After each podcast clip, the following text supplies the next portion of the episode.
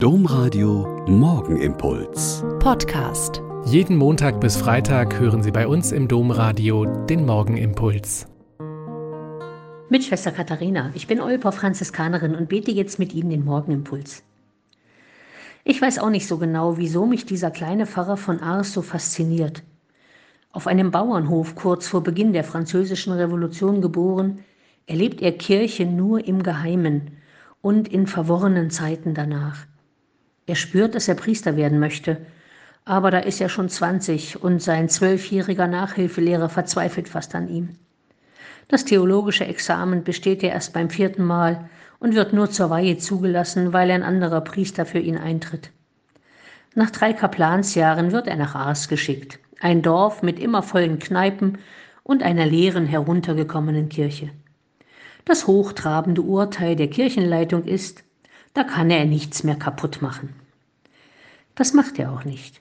Er baut auf, indem er betet, viele Stunden Anbetung hält, immer regelmäßig seine Gemeindemitglieder besucht und ihnen mit gesundem Menschenverstand und tiefer Frömmigkeit zur Seite steht. Er gründet ein Waisenhaus und eine Schule, weil ihm schon klar ist, dass die Menschen von klein auf Liebe, Geborgenheit, gute Bildung und Erziehung bekommen müssen und ihm ist seine Schwachheit und Unzulänglichkeit schon sehr bewusst.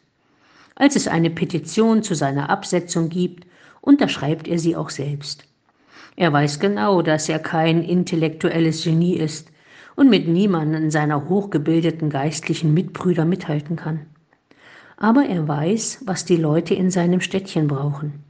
Die Zusage der frohen Botschaft von Gottes barmherziger Liebe, der Vergebung ihrer mehr als offensichtlichen Schuld, das Gespür, dass sie auch in der tiefsten Gosse noch von Gottes Liebe und dem Gebet ihres Pfarrers gehalten werden.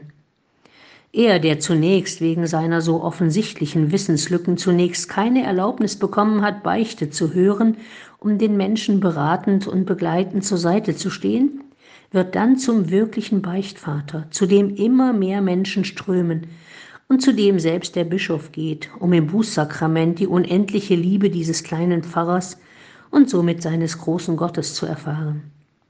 Nach damaligen und erst recht nach heutigem Ermessen wäre er niemals zur Priesterweihe zugelassen worden. Gott hat eben aber andere Kriterien und das ist wirklich sehr tröstlich.